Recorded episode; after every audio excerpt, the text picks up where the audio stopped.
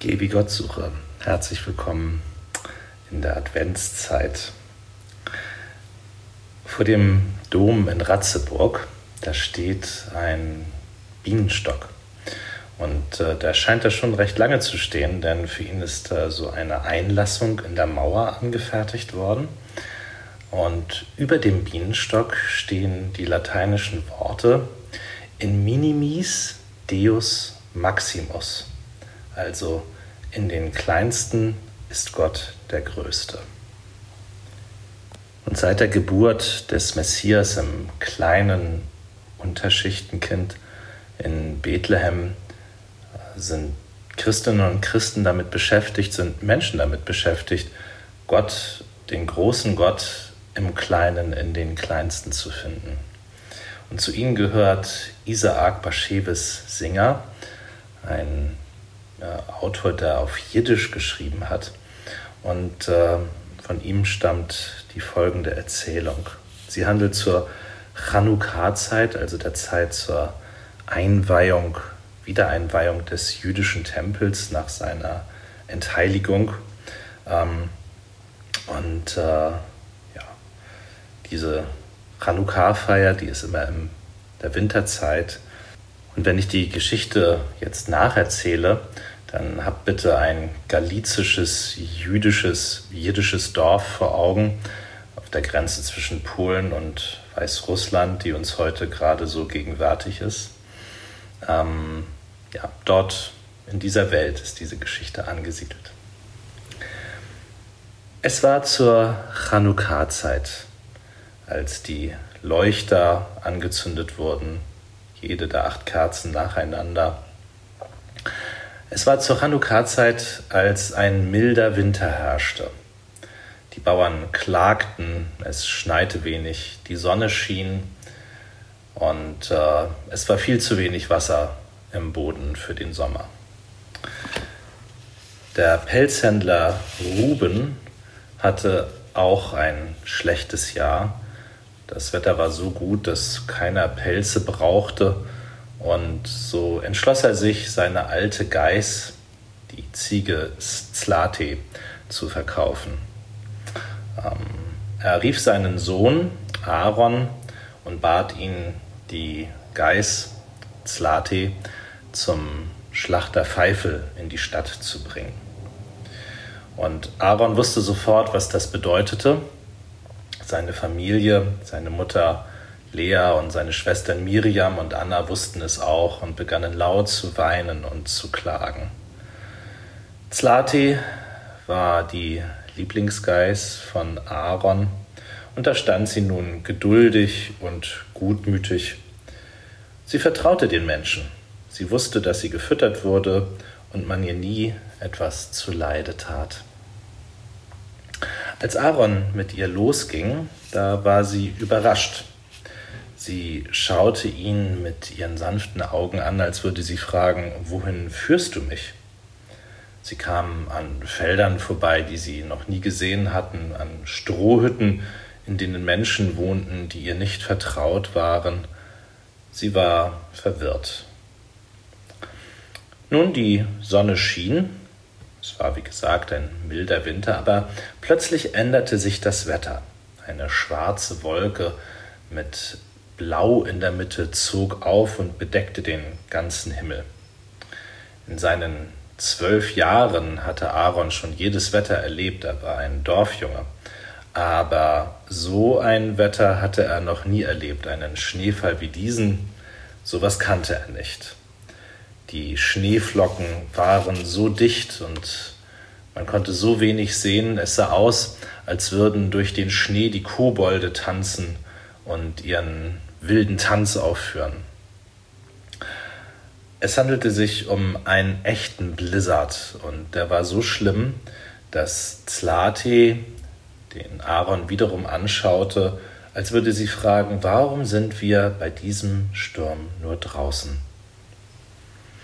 Als Aaron merkte, dass es unter seinen Stiefeln ganz weich wurde, merkte er, dass er vom Weg abgekommen war. Und er wusste, wenn nicht bald etwas passieren würde, wenn sie keinen Unterschlupf finden würden, dann würden sie erfrieren. Zlatis Meckern, ihr Mäh, hörte sich wie Weinen an. Diese Menschen, denen sie so sehr vertraut hatte, die hatten sie in eine Falle geführt. Und so begann Aaron zu beten für sich und für das unschuldige Tier.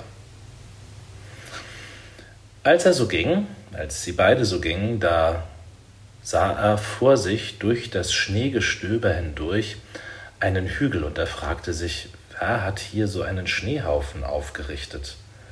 Und als er näher kam, merkte er, dass es sich einen, um einen vom Schnee bedeckten Heuhaufen handelte. Aaron begriff sofort, dass sie gerettet waren. Er war, wie gesagt, ein Dorfjunge, und als ein solcher wusste er, was zu tun war. Er grub ihnen mit seinen Händen mit aller Kraft ein Nest in den Heuhaufen hinein, denn er wusste, Heu ist warm und Heu ist Futter. Und dann setzte er sich mit Slati in dieses Nest hinein und Slati war froh. Ähm, sie hatte oben und unten und rechts und links etwas zu essen. Und weil ein Junge und eine Geiß atmen müssen, bohrte Aaron mit, seinem, mit seiner Hand ein Loch in die Wand. So konnten sie atmen. Nun, Zlati schien ihr Vertrauen in die Menschheit zurückgewonnen zu haben und äh, als seine beiden Käsebrote, die er sich mitgenommen hatte, aufgebraucht waren, da legte Aaron sich so hin, dass Zlates Euter gut lag und er durch ihre Zitzen ihre Milch trinken konnte. Fest, fett und süß. Das getrocknete Heu, das Gras und die Feldblumen strömten die Wärme der Sommersonne aus. Aaron kuschelte sich eng an Zlati. Ihre Wärme tat ihm gut. Er hatte Zlati schon immer gern gehabt, aber jetzt wurde sie für ihn wie eine Schwester. Und weil er fern von seiner Familie war, begann er mit ihr zu sprechen. Na, Zlati, was wäre wohl aus uns geworden, wenn wir diesen Heuhaufen nicht gefunden hätten? Hm? Wir wären wohl erfroren, oder? Zlati antwortete, Mäh. Ja, also wann das Wetter wohl aufhören wird, wie lange dieser Sturm wohl noch dauern wird. Mäh. Was meinst du, Zlati? Ob wir hier gut schlafen können? Mäh. Dann fragte er sie, was bedeutet eigentlich dein Mäh? Immer nur Mäh. Und sie antwortete, Mäh, Mäh. Ja, dachte er, dein Mäh kann alles bedeuten. Jetzt bedeutet es wohl, wir müssen schlafen gehen. Also schliefen sie, und als Aaron wieder aufwachte, da wachte auch Zlati auf und sagte nur Mäh. Das Loch, das er in die Wand gebohrt hatte, das war schon wieder zugeschneit. So nahm er seinen Stock und machte das Loch wieder frei und hörte, wie draußen der Wind heulte. Zunächst wie mit einer Stimme, dann mit ganz vielen, als würden viele Teufel singen. Sie schliefen wieder ein. Zlate vor dem Einschlafen, Zlate sagte noch Mäh. Und das klang für Aaron wie wir müssen alles annehmen, was Gott uns gibt. Drei Tage waren sie so zusammen. Wie gesagt, Aaron hatte Zlati schon immer gern gehabt, aber in diesen drei Tagen gewann er sie noch viel lieber. Sie gab ihm ihre warme Milch, ihre Geduld ermutigte ihn, ihre Wärme wärmte ihn, sie hörte ihm geduldig zu, und wenn er mit ihr sprach, da leckte er, leckte sie sein Gesicht und seine Hände. Ihr Mäh bedeutete jetzt, ich hab dich lieb. Aaron hörte auf das Sausen des Windes draußen und dachte, ich habe keinen Vater und keine Mutter mehr. Ich bin ein Schneekind, vom Schnee geboren und Slati, du bist es auch. Wir werden wohl ewig in diesem Schnee sein. In der dritten Nacht, da schaute er noch einmal aus dem Loch und sah, alles war weiß und ruhig, eine himmlische Herrlichkeit. Und er sagte zu ihr, Groß und nah sind die Sterne, der Mond sieht aus, als schwimmt er am Himmel wie in einem See. Am vierten Tag hatte der Sturm aufgehört. Er hörte draußen ein Klingen wie von einem Schlitten, schaufelte das Loch nach draußen frei und sah, dass sie so gar nicht weit vom Weg entfernt waren. Jetzt machte sich Aaron mit Slati auf den Weg, aber nicht zum Schlachter Pfeifel in die Stadt. Nein, er ließ sich vom Bauern den Weg ins Dorf zurückzeigen. Aaron hatte im Heuhaufen beschlossen, sich niemals mehr von Slati zu trennen. Nun, seine Familie indessen, sie fürchtete, dass sie Aaron verloren hatten, denn hm, der Schneesturm hatte alle Spuren verwischt, von ihm war nichts mehr zu sehen und von Slati auch nicht. Seine Mutter und seine Schwestern weinten und klagten, sein Vater blieb still und traurig. Dann erscholl es durchs Dorf. Da kommt Aaron mit Slate am Strick.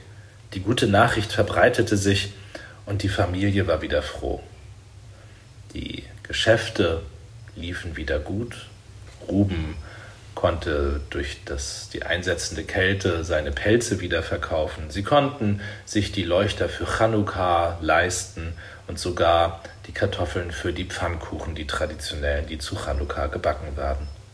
Niemand dachte jemals wieder daran, Zlate zu verkaufen. Ja, wenn sie mit ihren Hörnern an die Küchentür klopfte, wurde sie geduldig eingelassen und bekam von allem etwas ab. Wenn die Kinder, wie zu Chanukka üblich, mit dem Kreisel spielten, dann lag sie neben dem Ofen und schaute den Kindern zu und dem Flackern der Chanukka-Kerzen. Und hin und wieder fragte Aaron Zlate, erinnerst du dich noch an die drei Tage, die wir zusammen waren?